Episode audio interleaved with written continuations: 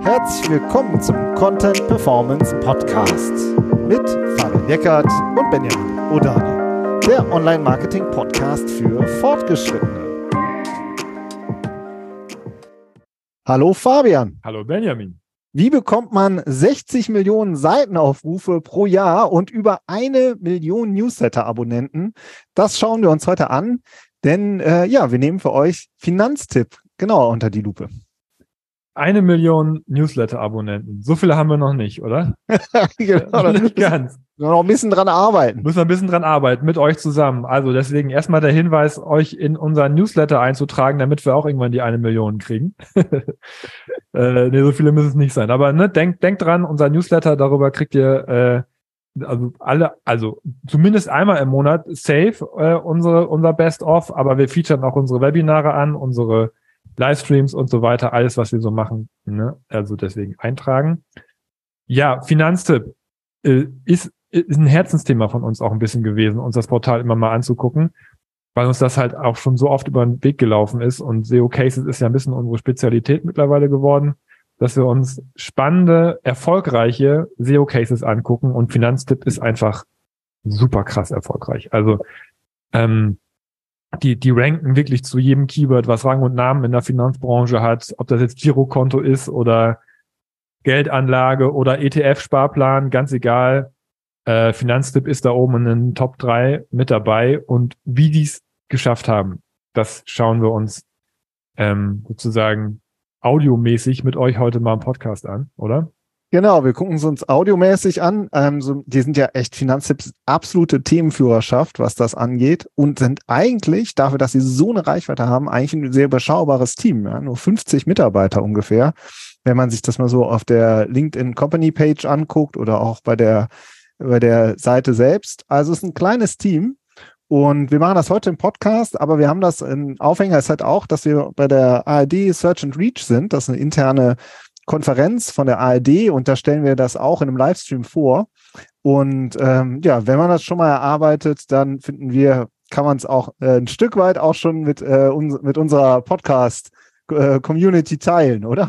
Ja, zumindest ein Stück weit dahingehend, weil wir einfach nichts zeigen können. Genau. Äh, hier, sondern wir besprechen die wichtigsten Dinge, die wir als, als zentrale Erfolgsfaktoren identifiziert haben, warum Finanztipp so erfolgreich ist ähm, und wie sie es geschafft haben, einen, einen SI von über 100 zu kriegen. Ja, also ja. das ist wirklich so, du hast jetzt gesagt 60 Millionen Page Views, das ist glaube ich das, was der Chefredakteur mal irgendwo kommuniziert hat, aber da kann man von ausgehen, dass die meisten auch über Google kommen, ja, weil die einfach auch eine krasse Sichtbarkeit sich aufgebaut haben.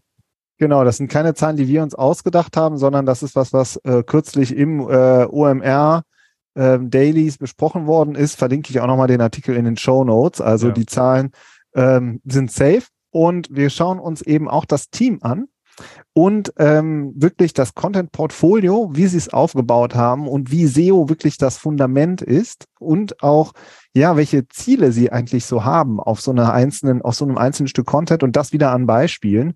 Und was man und, auch davon lernen kann als als Genau, ne? genau. Ja. Und bevor wir das machen, gehen wir aber nochmal auf so ein paar Kernsituation, auf so eine Grundsituation ein, die wir bei super vielen Unternehmen ähm, ja sehen, mit denen wir auch zusammenarbeiten oder die uns anfragen. Das ist einfach so eine Grundeindruck ähm, zur ja, personellen, nennen wir es mal Infrastruktur und ähm, und auch was den Umgang mit dem Content und den Zielen angeht, das möchten wir eigentlich erstmal vorab kurz klären, bevor wir dann in die Case reingehen und wirklich die Erfolgsfaktoren vorstellen. Ja. Also das erste, was wir so gedacht haben, ist ja, boah, 50, so ein Druck mit 50 Leuten, ne? Also bei vielen Unternehmen sind 50 Leute, da ist ja die Poststelle 50 Leute groß, oder? ja, genau. Also die, äh, wenn man auch das vergleicht mit dem, was sie für eine Reichweite haben und für eine Themenführerschaft sich erarbeitet haben, ist das eigentlich ein überschaubares Team. Und, ähm, und wenn man sich dann mal so die Struktur anguckt, dann sind da ungefähr so 30 in der Redaktion und 20 sind so im Bereich Produkt, IT und Business. Ja? Also schon eine sehr ausgefeilte Redaktion. Ge gehen wir später noch drauf ein, weil wenn man das jetzt nochmal so vergleicht, wir haben ja viele Kunden quer durch alle Branchen und ähm, oder auch viele, die uns anfragen. Ja? Und was ich halt wirklich sehe, ist, dass die allesamt aus äh, unserer Sicht eine extrem dünne personelle Struktur haben. Ja, also wir, es gibt super oft den oder die Digital Manager, Marketing Managerin. Ja, die macht dann zum Beispiel die Ads-Kampagnen und das Tracking. Dann gibt's vielleicht einen Content Marketing Manager, der schreibt die Blogartikel und die Case Studies und alle Website-Texte. Und dann gibt's noch einen Social Media äh, Manager oder eine Managerin, die macht jetzt, ähm, ich sag mal, die, ähm, die Visuals für, für ähm, LinkedIn oder für Insta vor allen Dingen, ja. So, das ist so oft die Struktur. Und von den drei äh, Berufsprofilen, nennen wir es mal so, gibt es vielleicht in den Unternehmen ein, zwei, drei Leute. Ja, also äh, ich sag mal, dann zwei im Social Media Bereich, ein, zwei im Digital Marketing. Ja, also das sind wirklich manchmal, und das ist dann schon fortgeschritten. Ja, was wir so sehen. Ähm, und und dann, das sind sozusagen schon die Unternehmen, die wirklich digital denken ähm, versus nochmal ganz klassisch aufgestellten Unternehmen, die in Anführungszeichen ein, zwei Marketingmanagerinnen oder Manager haben, die das alles zusammen machen. Ja. Also dieses Gefühl, was ja super viele auch haben, boah, ich habe so viele Themen auf dem Tisch. Ja, stimmt. sind wirklich zu viele Themen, sind zu viele Themen für zu wenig Leute. Ja, und, ähm, und das finde ich was, was mir immer wieder auch auffällt, wie viel ähm, diese ganzen äh, Spezialisten und Spezialistinnen, mit denen wir zusammenarbeiten, wie viel die wuppen müssen an unterschiedlichen Themen. Und das sieht man nachher halt auch nochmal beim Finanztipp-Case, wie sie das eigentlich auch ganz anders strukturiert haben. Ja, also es, es geht ja, die Frage ist ja, wie bekommt man so eine Content Power auf die Piste? Ja, ja. und ähm, und da ist einfach ein absoluter Ressourcenmangel in vielen Unternehmen, selbst wenn schon bestimmte Berufsprofile abgedeckt werden grundsätzlich. Ja, das ist ja schon mal der erste Schritt, dass man, dass man weiß, dass, dass der äh, Social Media Manager keine Google Ads macht oder sowas. Ja, so der erste Schritt schon mal. Aber wir reden ja wirklich über Unternehmen, wie du sagst, die schon, schon weiter sind. Ne? Aber trotzdem ist dieser Ressourcenmangel immer noch da im Vergleich zum Beispiel zu Finanztipp, die einfach, die einfach eine krasse Redaktionspower mitbringen. Wie, das schauen wir uns gleich nochmal an in den Formaten, genau. Und eine andere Sache, äh, die uns auch aufgefallen ist, ist, dass, ähm, ja, wie sagen wir es jetzt am besten? Also es ist, es, es ist für, für die, für die äh, Kolleginnen und Kollegen oft gar nicht so einfach, finde ich. Auch so einen, wenn man jetzt sagt, wir, wir brauchen ja eigentlich viel mehr Content, das dann nach oben zu kommunizieren, weil in den mittleren Führungsebenen auch oft gar nicht das Verständnis dafür da ist, was man eigentlich für Ressourcen braucht, um erfolgreich SEO zu machen oder um, äh, um erfolgreich Content Marketing zu machen. Ja, also ich meine, du brauchst ja Leute, die auch äh, in, der, in der Führungsebene, die, die verstehen, dass, dass das SEO ein Growth-Thema ist. Ja, dass da, oder dass grundsätzlich, dass, dass man, wenn man in viele Content-Formate rein investiert, dass die sich gegenseitig unterstützen und dass man da auch, dass man da auch, äh, das ist eigentlich, ein, dass man, das super wichtig ist, dass da auch ganz viel Personal und Ressourcen reingesteckt werden. Und wenn man dann da schon von unten nach oben Erzeug Überzeugungsarbeit leisten muss, und um dann nochmal ins Buying Center zu kommen, vielleicht, um da auch nochmal Überzeugungsarbeit leisten zu können, dann geht da super viel Energie verloren. Ähm, was auch nochmal dafür sorgt, dass die Infrastruktur auch dünn bleibt. Oder das ist halt, dass man halt sagt, okay, dann mache ich es halt dann nicht alleine und guck, wie wir so zurechtkommen.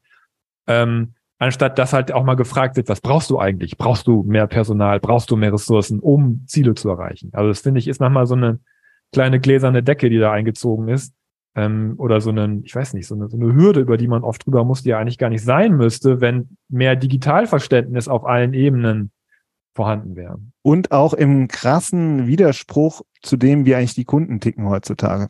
Ja, nicht nur in B2C ja sowieso, aber auch in B2B. Ja, ist alles komplett digital. Das heißt, jeder Gartner-Report und jede größere Studie sagt, wie, äh, wie krass digital auch äh, recherchiert wird auf allen Kanälen, auf allen Plattformen. Die Kunden sind 100 Prozent da, ja, und, ähm, und die Teams sind aus unserer Sicht viel zu klein. Und äh, was so eine Führungsebene angeht, haben wir auch das Gefühl, dass dann auch super oft, ja, da werden halt Projekte angestoßen, wo wir einfach nur da manchmal mit einem großen Fragezeichen auch, sag ich mal, das ist kein Fragezeichen, das ist eher so ein, äh, so ein Nachdenksmiley, ja.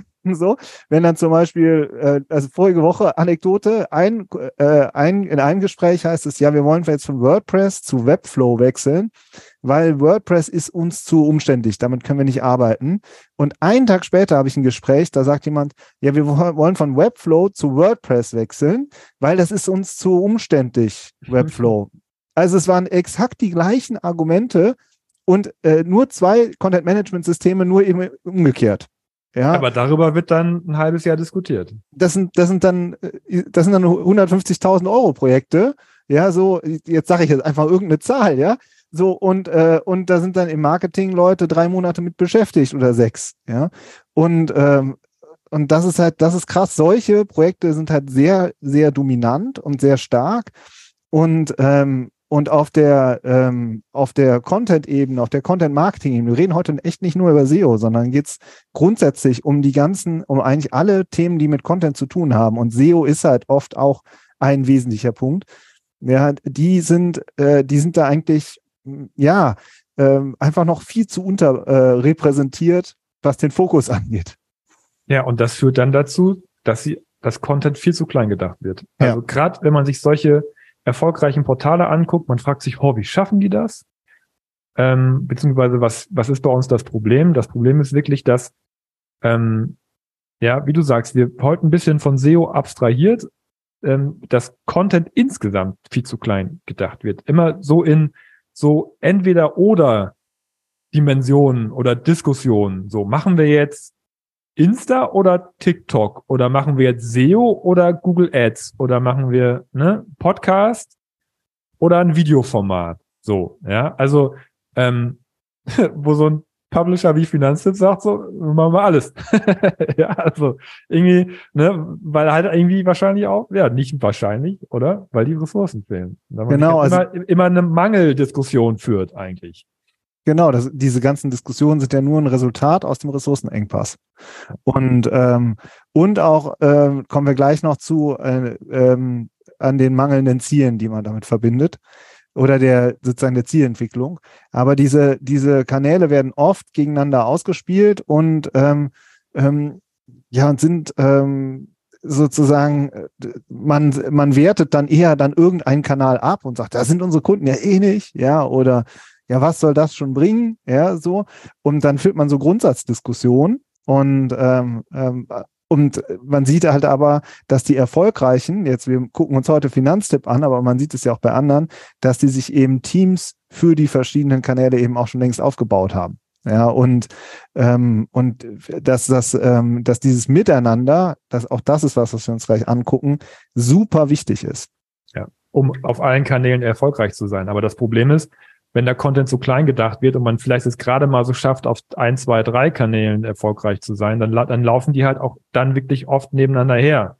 Ja, oder dann, dann funktioniert einer nicht und ist verwaist. Also es ist dann echt so, ähm, ist eigentlich schade, weil, weil man, man kriegt die Power nicht auf die Piste, die die Plattformen eigentlich hergeben. Ja, und wir reden nicht nur über Google. Also jede Plattform hat ja ihre Existenzberechtigung und auch ihre Vorteile. Und wenn man die, auf die Plattform eingeht, kann man da ja auch super viel erreichen, ganz egal, auf welcher Plattform man ist. Ähm, und äh, man kriegt das aber nie hin, weil man, ja, weil die Kanäle einfach auch nebeneinander laufen und gar nicht voneinander profitieren können. Ja, aber was, was kriegt man denn dahin, Fabian? Das sind, ja. da sind wir jetzt bei unserem nächsten Punkt, beim dritten. Ja, ähm, weiß ich nicht, wir haben ja, wir haben ja mal, eigentlich ist das ganz gut, vielleicht fangen wir mit Google Ads an, da haben wir, darum geht's heute eigentlich auch gar nicht, aber wir haben uns ja auch mal auch, auch, auch viel Gedanken darüber gemacht, warum, warum äh, Google Ads bei vielen Unternehmen einfach so durchläuft und sagt, boah, das, das machen wir einfach, das läuft einfach durch, weil ähm, die, die, die These dahinter ist, dass Ads so gut läuft, weil man, weil man, weil es so direkt um Geld geht, direkt Ziele formuliert. Und jeder sagt, so, wenn wir jetzt über Ads keine Leads machen, zum Beispiel jetzt als Ziel, ja, keine Anfragen machen, ähm, dann machen wir es sofort wieder aus. Und das ist tatsächlich auch ein Phänomen, was wir ganz oft früher, als wir noch mehr Ads gemacht haben, als, als wir noch Ads gemacht haben, im Moment gar keine mehr. Ähm, da ist auch oft so, wenn die, wenn die Kampagne nach, nach einem Monat nicht richtig eingeschlagen ist, dann wurde sie wieder ausgemacht. Und dann das, das Thema Ads war wieder vorbei. So. Auf der anderen Seite ist aber eigentlich auch eine ganz, eine ganz normale und unternehmerische an Anforderungen an irgendwas, wenn ich da Geld reintue, muss ja auch was bei rauskommen. So, und das ist ja das Grundproblem von Content, ähm, oft, dass man da jetzt nicht, nicht direkt ähm, Ziele für definieren kann. Also, ne, damit dann gesagt, ja, wir sorgen halt für irgendwie Awareness oder sowas. Aber wie, wie, wie kann man das messen? Ja. So, und, und daran hapert's halt, dass man diese Argumentationsstrecke nicht hinbekommt. Wir machen Content, weil wir damit Ziel XYZ erreichen wollen. Aber das Problem ist, dass diese Ziele XYZ, die jetzt nicht Leads heißen, einfach nicht ausdefiniert sind. Genau. Und äh, ich finde es gerade interessant, du hast gesagt, warum läuft Google Ads so gut? Also Google Ads läuft also von auf der auf der Kennzahlebene, da haben wir auch schon einiges kritisiert in den letzten Folgen. Ne? Also profitables Wachstum als Folge, ähm, als zum Beispiel, ja, die, die, sie sind oft eigentlich ja gar nicht so gut, aber du meinst damit, die, äh, der Kanal ist total etabliert, ja, oder dieses, äh, dieses Instrument ist total etabliert und, ähm, und das genau. läuft eben so durch mit einem sechsstelligen Budget, ja, und, äh, und das wird eigentlich wenig hinterfragt. Und deine These ist, das ist so, weil von Anfang an per se in Google Ads immer Ziele hinterlegt werden. Ja, also ganz konkrete Ziele eingerichtet werden und getrackt werden. Und beim Thema Content, du bist ja in einem Subthema von einem Subthema. Ja? Also es gibt Unternehmensziele, dann darunter gibt es Marketingziele, die auf das, die Unternehmensziele einzahlen und beim Marketing als Unterthema gibt es Content Marketing und Content Marketing äh, hat auch nochmal seine eigenen Ziele. Ja? Und wenn man das dann runterbricht auf äh, Podcast, YouTube, SEO, Insta und Co., dann geht es eben darum, da wirklich spezifische Ziele zu entwickeln. Und das sehe ich auch, dass das zu wenig gemacht wird. Und wenn man einfach nur sagt, ja, wir machen das aus Awareness-Gründen, ja, dann äh, sind wir wieder am Anfang. Dann sagt man, jo, und dafür jetzt mehr Personal. So, und das ist halt schwierig. Ja, und da dreht sich sozusagen, dreht man sich dann wieder, ähm, ja, jagt die Katze ihrem eigenen Schwanz hinterher und dreht sich im Kreis und, ähm, und man bleibt sozusagen stecken.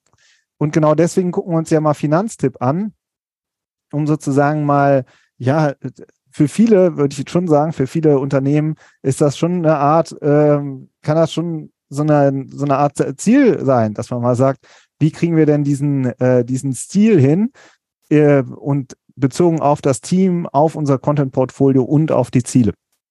Also ich überlege gerade, ob wir nicht tatsächlich erstmal mit dem Content-Portfolio anfangen und uns ein Keyword angucken, weil äh, ja, mache, sonst ist es so abstrakt. Ne? Dann ist das so, so abstrakt. Also ich finde, ja. ähm, weil ich meine, es geht ja um Ziele, um SEO, um keine Ahnung was. Ja. ja. Ich meine, die stehen für den Begriff Geldanlage Platz eins oder zwei oder drei. Ihr könnt ja selber mal gucken, ist ja immer ein bisschen, ein bisschen unterschiedlich.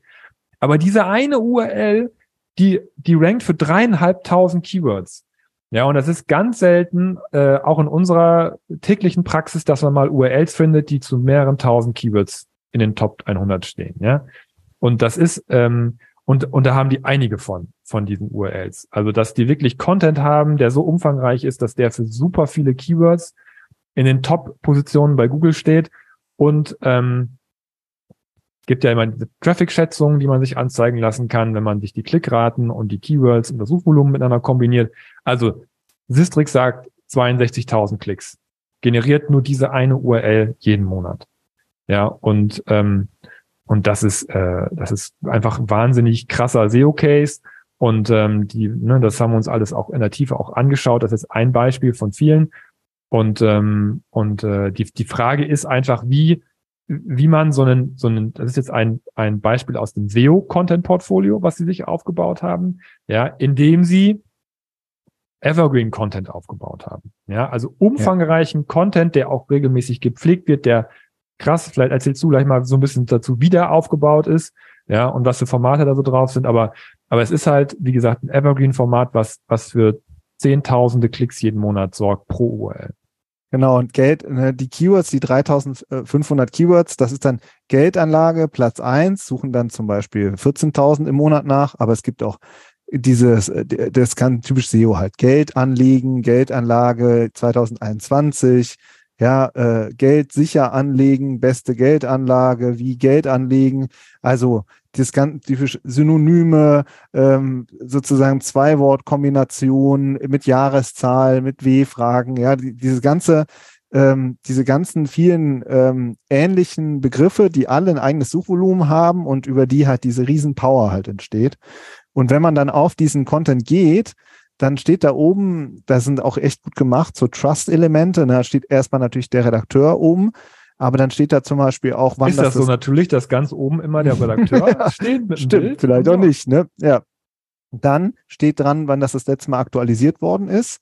Dann steht daneben, wie oft das angesehen wurde. Da steht zum Beispiel 2,8 Millionen Mal angesehen und 93 Prozent fanden diesen Ratgeber hilfreich. Ja, also das heißt, äh, das Ding ist jetzt schon äh, fast drei Millionen Mal gelesen worden und äh, neun von zehn finden es gut. Da steige ich doch auch mal tiefer ein. Ja, so. Und dann ist es ein ganz super aufgebaut, äh, mit vielen Bullet Points, vorne wirklich das Wichtigste äh, vorab, ja, also es gibt ja dieses Too Long to Read, ja, und dann zieht man es halt nach ganz vorne und erklärt einmal kurz, was ist denn jetzt die Zusammenfassung und wie gehst du damit vor, wie gehst du damit um, wie gehst du vor? Und dann geht es richtig in den Content rein. Und das ist halt ein Beispiel für einen super ausführlichen Content. Und auf diesem Content, das ist eben auch sehr, sehr spannend, ähm, finden sich auch neben dem Text, dem Tutorial, finden sich eben auch ein Podcast noch und eine passende ähm, YouTube, ähm, passendes YouTube-Video, wo sie das Thema auch nochmal besprochen haben. Und es gibt verschiedene Leads. Da kommen wir gleich auch noch zu. Ja, also ähm, die haben sozusagen verschiedene Formate, nicht nur den Newsletter, für den Finanztipp sehr bekannt ist, sondern eben auch ein sehr erfolgreiches YouTube-Format mit sechsstelligen Aufrufen pro Video und Podcasts, die sehr äh, etabliert sind. Und die sind eingebunden in den Evergreen-Content. Und mit diesem Evergreen-Content stehen sie auf Platz eins. Das heißt, die 60.000 Klicks, die jeden Monat auf diese Adresse gehen, die sehen auch alle das Video und die, und die haben auch alle die Möglichkeit, den Podcast anzuschalten, wenn sie dort tiefer einsteigen möchten. Genau. Ja? Die Formate stärken sich gegenseitig. SEO ist das Fundament letzten Endes, wo immer wieder neue Leute jeden Monat reinkommen und darüber in diese ganzen Formate reinfließen, wo man die äh, User mitbindet. Es gibt ja dieses typische finden und binden. Das finde ich ist ein sehr äh, gutes, sehr guter Denkansatz. Ja, also über SEO wird man eben gefunden und dahinter gibt es dann aber noch weitere Formate, womit man Menschen auch binden kann.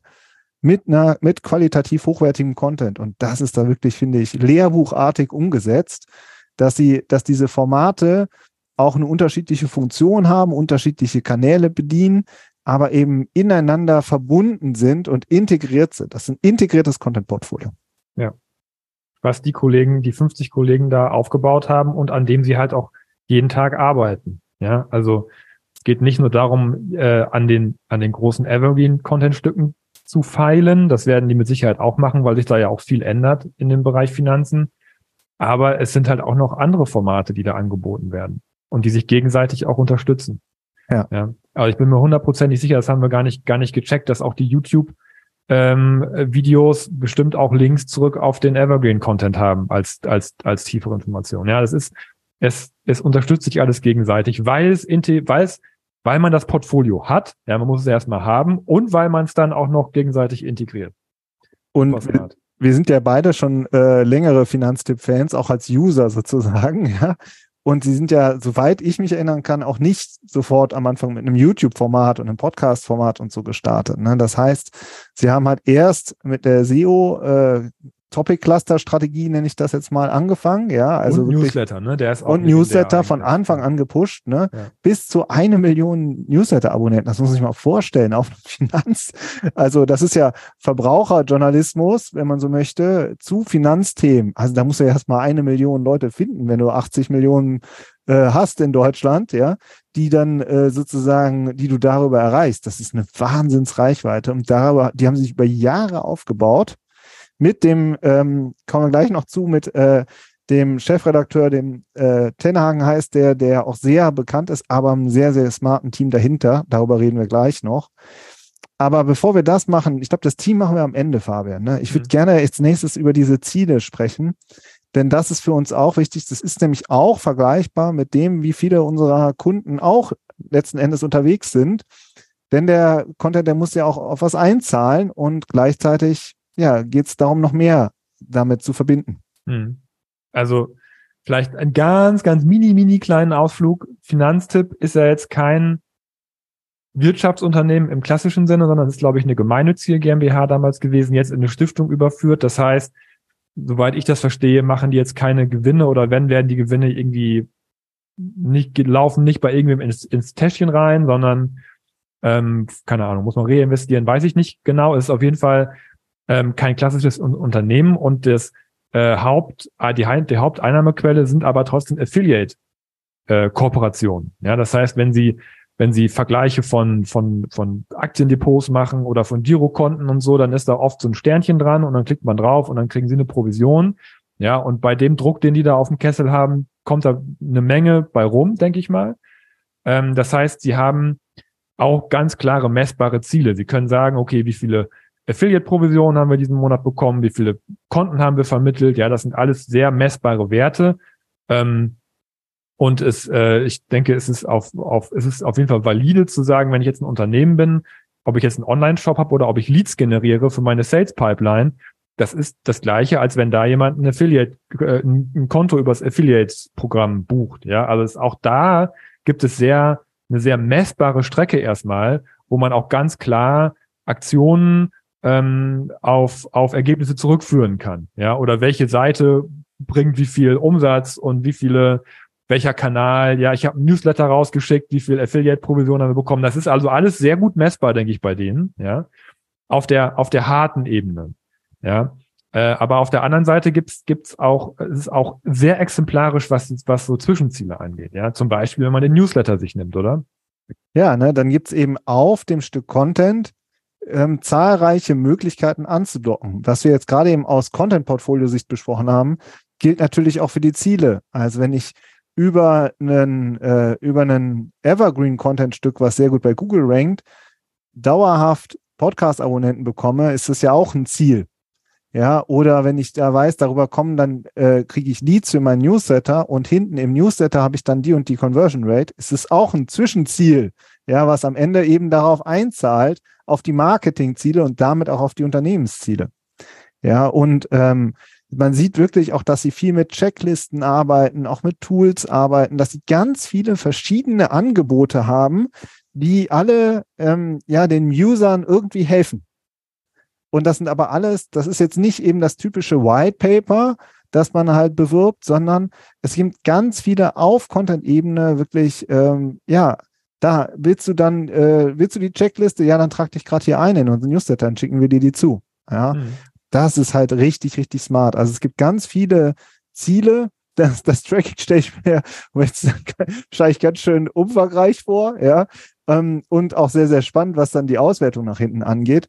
Aber man sieht eben, dass es ja verschiedene Ziele, Zwischenziele gibt auf diesen Contentstücken, die dann eben so gut ranken.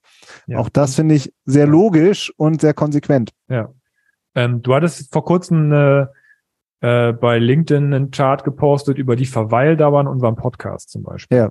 Ja, wo wir äh, eine Folge ge gezeigt haben, die, die auch wirklich sehr gut performt hat ähm, wo wir, glaube ich, ähm, wo man halt gesehen hat, äh, da waren halt die Minuten, die Dauer des Podcasts in Minuten abgezeichnet und wie viel Prozent der Hörer, die vorne eingestiegen sind, waren nach wie vielen Minuten noch dabei. Ja, also im ersten Quartil, im zweiten, dritten, vierten Quartil. Ähm, und die Folge hatte, hatte Zahlen, da waren 80 Prozent von euch, es, ja, ihr wart das, ja, die, die da sozusagen, die wir da gemessen haben, waren in der Folge am Ende noch dabei. Ja, und das ist die Verweildauer. Und, ähm, und es ist zum Beispiel für uns eine total wichtige Zahl, die wir uns auch ganz oft angucken. Ähm, wie, wie lange ist die oder wie hoch ist die Verweildauer über unsere Podcast-Folgen hinweg? Weil man daran sehen kann, wie, wie gut das Thema ankam. Ja, weil wenn auf 50, äh, nach, nach 30 Minuten 50 Prozent wechseln oder, oder nach, nach, nach, nach der Hälfte schon 50 Prozent wechseln, ist einfach keine gute Zahl im Verhältnis zu anderen. So, und das, und äh, das ist ein Wert zum Beispiel, mit dem man äh, den Erfolg des Podcasts messen kann. Also wie intensiv wird mein Inhalt konsumiert. Und es ist auch eine Zahl, die bei YouTube eine sehr große Rolle spielt, zum Beispiel, in deren Algorithmus. Weil auch bei YouTube ist es super wichtig, wie lange wird ein Video geguckt, brechen Leute sofort ab oder, oder interessieren die sich für den Content. Ja, und ähm, jetzt schließt sich der Kreis, wenn ich dann meinen Content zu einem bestimmten Thema auf einer Evergreen-Seite einbinde, die auch dieses Thema hat, dann, dann, äh, dann, dann nehme ich den, die interessierten User, die bei mir auf der Webseite sind, äh, von denen ich weiß, dass sie sich für das Thema Geldanlage zum Beispiel interessieren und biete ihnen meinen Geldanlage-YouTube-Content an. Ja, ähm, und kann darüber die Verweildauer vielleicht sogar erhöhen, weil ich wieder relevanten Traffic auf meinen anderen Content-Formaten habe. Ja, super ja. spannend, ne? Sehr, ge das sind wirklich, du kriegst die High-Interest-User exakt auf das richtige Video und äh, optimierst darüber deine Verweildauer und darüber dann zum Beispiel wieder den YouTube-Algo. Ja. ja. Auf einer qualitativen Ebene. Das ist es, das ist ein äh, super Beispiel dafür, wie diese, äh, wie, wie man Content auch zusammendenken kann und wie die sich dann auch gegenseitig extrem verstärken. Also das finde ich äh, super, super spannend. Und ähm, der, dieses ähm, Beispiel jetzt, was du gebracht hast aus unserem Podcast, ne, das war, da haben wir über strategisches Bilderseo geredet. Wir waren im dritten Quartil noch irgendwie 90 Prozent dabei. Und für uns ist es super wichtig, weil wir eben dann auch wieder darüber Themen brainstormen. Ja, weil ihr, die uns alle hört, ihr seid ja alle Professionals. Ja, wir, das ist, ein, das ist ein Podcast von Professionals für Professionals, ja. Und das ist klar, wenn man sagt, boah, das ist jetzt, also ich meine, man zieht sich dann beruflichen Content letzten Endes rein, ja, und wenn der langweilig ist, dann geht man raus. Das ist ja logisch, ja. Und wenn man dabei bleibt, dann scheint offensichtlich was, äh, scheint es offensichtlich funktioniert zu haben. Bilder, SEO. hätte ich jetzt nicht gedacht. ja, kann man auch nochmal drüber reden. Aber jetzt nehmen wir noch den dritten Punkt, den wir besprechen wollten, nennt das, das ist das Team. Das Team von Finanztipp, das könnt ihr euch auch auf der Über uns Seite von Finanztipp angucken. Mache ich im Übrigen sehr gerne, mache ich fast immer, dass ich, wenn ich irgendwie schaffe, mir, ähm, wenn es eine Teamseite angibt äh, und da wird jeder Redakteur, jede Redakteurin und auch die aus ähm, IT, Product und Business werden sehr ausführlich beschrieben. Ja, also wirklich jeder mit einem Absatz. Ja, was ist uns da aufgefallen? Ja, mach doch, sag so, doch mal. Einmal es gibt wirklich Redakteure und Redakteurinnen, die sind dann Spezialist auf einem bestimmten Themenfeld. Ja, die kümmern sich dann wirklich in diesem ganzen Verbraucherjournalismus gibt es ja super viele Themenfelder von, keine Ahnung, äh, günstige äh, Handytarife, ja, über Strom, über Kfz, über ETF, das ist ja ein Riesenfeld. Und die sind ganz klar auch bestimmten Topics zugeordnet. Ja, also es gibt eine, ähm, eine Themenzuordnung und darüber bekommen diese Redakteurinnen und Redakteure natürlich auch ein unglaubliches Fachwissen, eine unglaubliche Expertise. Ist, das kennt jeder. Wenn man sich über, über fünf verschiedene Themen äh, mit fünf verschiedenen oder zehn oder zwanzig verschiedenen Themen beschäftigen muss, dann ist man, kommt man nicht tief rein. Wenn man aber ein bestimmtes Themenfeld hat und sich da immer weiter reingräbt, wird man einfach super, ähm, ja, baut man sich eine super fachliche Expertise auf. Das finde ich spannend. Die man aber auch braucht, um solchen Content zu schreiben, oder? Genau, die man auch braucht, um dann wirklich auf dem Level und in dem Umfang was zu schreiben. Und ein zweiter Punkt, die haben zum Beispiel auch einen sehr guten YouTube-Creator, der auch Teil des Teams ist und auch das Gesicht auf YouTube. Und der war vorher, soweit ich das gelesen habe, Honorarberater. Also der würde sozusagen aus dem Product-Bereich kommen. Ja, stellt euch vor, ihr seid eine Software-Company und da gibt es jemanden aus dem Product-Bereich, ja, oder ihr macht Anlagenbau und da sind dann Ingenieure und ein Ingenieur, der wird jetzt der Content Creator und der hat aber sowas von Ahnung, ja, was, äh, was bei der Maschine unter der Haube ist und der ist aber das Gesicht nach außen und ist Teil des Content Marketing Teams. So muss man sich das vorstellen. Ja, mhm. also das finde ich, ähm, das finde ich super interessant, ja dass das nicht nur in Anführungszeichen Redakteure sind, die sind ja auch super wichtig, ja, aber dass es halt auch wirklich Leute gibt, die, äh, die wirklich auch aus der Praxis kommen und ähm, die natürlich dann auch nochmal einen ganz anderen Blick auch darauf haben für die User, weil die ja auch wissen, die saßen ja bei denen, wenn man Honorarberater ist, hat man die ganze Zeit Leute vor sich sitzen, die Geldanlage machen wollen. Da ist man durch und durch mit diesem Thema ja verbunden und mit seiner mit seiner Audience auch. Ja, zwei Sachen, die mir aufgefallen sind äh, bei der Teamliste. Äh, ähm, also grundsätzlich, ich finde es ein bisschen schwierig, jetzt über einzelne Leute zu, zu sprechen. Ja. Also, ähm, aber, aber ich fand es halt interessant und ich denke mal, dass man den Kollegen auch ruhig nennen darf, weil er war Leiter bei der Taz. So, das ist auch, äh, denke ich, auch eine Person der Öffentlichkeit. Aber der Kollege war halt, äh, ist halt gelernter Diplomphysiker, aber hat auf der Henry-Nannen-Schule gele äh, gelernt. Ja, das ist halt eine sehr renommierte ähm, äh, Journalistenschule ist. Und ähm, ja, aber ich finde es interessant, also als die Diplomphysiker, ja, ich meine, dass ich das ist auch so ein bisschen mein Bereich, aus dem ich damals komme, auch aus der, aus der Entwicklung. Ähm, und äh, Und aber dass man das, was da für interessante Charaktere auch sind oder oder oder super erfahrene Kollegen auch sind, die dann sagen, ich bin, ne, also ich habe ich habe das naturwissenschaftliche, ich habe einen journalistischen Background, Background, ich habe eine Tageszeitung geleitet, ja, also das das ist das sind das ist auch eine auch ein, ein, ein, ein, ein charakterliches persönliches Know-how, was da was da im, im, im Team ist, ähm, was was auch sehr seinesgleichen sucht, denke ich. Und das ja. macht, macht auch die Stärke aus ins, insgesamt. Ähm, und wenn man nochmal, ähm, das war jetzt, das war jetzt, das waren jetzt Kollegen aus der Genau, einmal ganz kurz, er war ja. bei taz.de, ne? Das muss man kurz nochmal. Okay. Also ne, nicht, er ist Leiter von taz.de gewesen, ist jetzt aber auch egal. Es sind jetzt auch nur, wir wollen ja nicht über Einzelne reden, sondern über das Grund, äh, die ja. Grundstruktur sozusagen in dem Team. Genau. Mhm. Und das, das zweite, ähm, was ich, was mir da aufgefallen ist, ist auch, dass da, glaube ich, insgesamt im ganzen Team sehr viel SEO oder grundsätzlich digitales Know-how drin steckt. Ja, weil wenn man sich die Kollegen aus der Business Unit anguckt und Kolleginnen, da ist zum Beispiel jemand, äh, der, der, die vorher bei Check24 war, ja, oder jemand von ImmoScout24. Das sind einfach, einfach Kollegen, die, die schon sehr viel gesehen haben und die auch wissen, wie, wie SEO in Unternehmen fun funktioniert, warum das wichtig ist. Ja, da, da, da gibt es diese Hürden, über die wir gerade ges gesprochen haben, im mittleren Management. Die gibt es nicht. Ganz im Gegenteil, da wird erwartet, dass alles digital läuft und dass, und, und dass die, die Kanäle funktionieren und ineinander greifen, weil man es aus seiner ganzen beruflichen Praxis gar nicht anders kennt.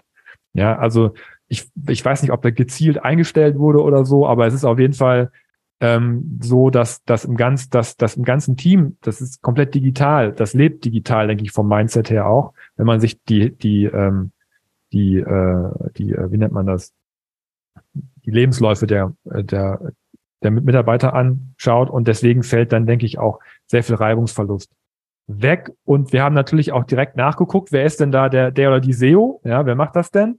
Und das ist wirklich ein Kollege, der SEO macht der aber ganz explizit von sich selber auch sagt, ich habe ich hab die Formulierung gerade nicht im Kopf, die der, Geheim, die Mysterien der von Google, ne? Der, der die Google-Mysterien halt dann auch ins Team reinbringt. ja, das ist also keiner, kein, kein SEO-Evangelist, der jetzt, der jetzt alle überzeugen müsste, warum SEO wichtig ist, das wissen alle schon, sondern der ist wirklich dafür zuständig, ja, up to date zu sein, vielleicht auch Workshops zu machen und die neuesten Entwicklungen ins, ins Team reinzubringen, also der wirklich, der wirklich auch SEO als Growth Unternehmen reinbringt äh, der aber nicht irgendwie ähm, von null anfangen muss. Und das ist halt auch, auch finde ich, ne, also das ist jetzt auch kein, kein 15-köpfiges SEO-Team, da, die ja. da jetzt äh, arbeiten, sondern irgendwie scheint das wirklich bei allen auch mit äh, im Kopf zu sein. Das finde ich ja, sehr interessant. Der SEO hat äh, sämtliche KPIs im Blick, steht hier. Und war vorher bei einer Firmenkontaktmesse, hat er vorher gearbeitet. Also, ne, äh, die, das, das heißt, das wird definitiv nicht so sein, dass da ein SEO für 50 Redakteure oder 30 die Keyword-Recherchen macht, sondern das muss so sein, dass das in, äh, in den Mitarbeitern überall verankert ist, in den, bei den Content-Verantwortlichen letzten Endes. Das ist ja auch immer unsere Message. Ihr braucht das SEO-Know-how und auch das, die ganzen, die ganze Toolarbeit und alles, das muss Stück für Stück in die Teams integriert werden, damit die dann wirklich ähm, äh, damit denen das auch in Fleisch, jedem in Fleisch und Blut übergeht. So. Und das andere, was du auch gesagt hast mit Check24 und ImmoScout24, sind Plattformen. Ja, also äh, wir haben kürzlich auch eine Folge gemacht, was man von Lead-Plattformen lernen kann. Ja, also wenn du bei so einer großen Plattform äh, arbeitest, ich, wir kennen die ja nicht, wir kennen überhaupt keinen von Finanztipp, wir gucken nur von außen drauf. Aber wenn ich bei so einer großen Plattform war, dann gehe ich ja nicht irgendwo hin, wo ich dann äh, wieder von vorne ganz klein anfange, für mich ist das eine ganz klare Botschaft, dass Finanztipp eben auch diese Plattformdenke hat. Dass sie sich auch als Plattform sehen. Und deswegen ist es auch interessant für jemanden, der schon bei Check24 oder sonst irgendwo war, da auch wieder weiterzuarbeiten und da weiter anzudocken. Ja, und das ist, ähm, das ist was, mh, hm, was ich da jetzt rein interpretiere von außen. Es ist fachlich attraktiv, denke ich, denke ich auch. Es ist fachlich attraktiv. Es ist, denke ich, aber auch vom, vom ganzen Businessmodell her auch attraktiv, weil es halt auch ein Stück weit ähm, ja durch die ganze Aufstellung auch vielleicht ein bisschen entkapitalisiert ist, würde ich jetzt vielleicht mal einfach so sagen. Aber das ist eine Unterstellung. Nur, das, das wissen nicht. wir ja alles gar nicht. Das ne? wissen wir also, alles gar nicht. Ne? Aber da gibt es auf jeden Fall, Fall ziemlich klare Ziele. Und, ja, äh, das und, auf jeden ähm, Fall. Ja. Und, ähm, und auch einen großen Erfolg. Ja. Also was ist jetzt sozusagen unser Fazit? die ganze Case Study, so viel können wir jetzt schon sagen, gibt's auch auf unserer Webseite. Einfach mal draufgehen. Da haben wir im Magazin auch immer unsere Case Studies hinterlegt. Und das können wir auch sagen, wir featuren das auch immer im Newsletter an. Oder auch andere Themen, die wir, die uns auffallen, featuren wir auch im Newsletter an. Könnt ihr auch direkt in einem äh, sozusagen ähm, abfrühstücken. Ja, könnt ihr uns bei unserem Weg zur Millionen auch begleiten. genau. Also kurz Zusammenfassung machen. Also, integriertes Content-Portfolio, Beispiel Geldanlage. Ja. Ausführlicher Content äh, kombiniert mit verschiedenen Formaten, ganz klare Ziele einrichten, harte Ziele, aber eben auch Zwischenziele einrichten. Und wie du das ja auch schön beschrieben hast, Fabian, wie die sich dann auch gegenseitig ähm, stärken, diese Formate, das sind alles auch Teilziele und ein interdisziplinäres Team aufbauen und dieses Know-how wirklich tief, dieses Digital-Know-how tief verankern. Das sind so das, was wir aus dieser Case Study mitnehmen. Ja, ähm, in der, äh, bei, bei der ARD machen wir dann nochmal den Livestream und schauen uns noch mehr Beispiele an. Aber ich denke, äh, wir haben jetzt hier auch schon einiges ähm, geteilt. Also, genau, also war eine schöne Folge, hat uns Spaß gemacht und ja, in diesem Sinne, ja, bleibt uns treu und wir hören uns nächste Woche. Ciao.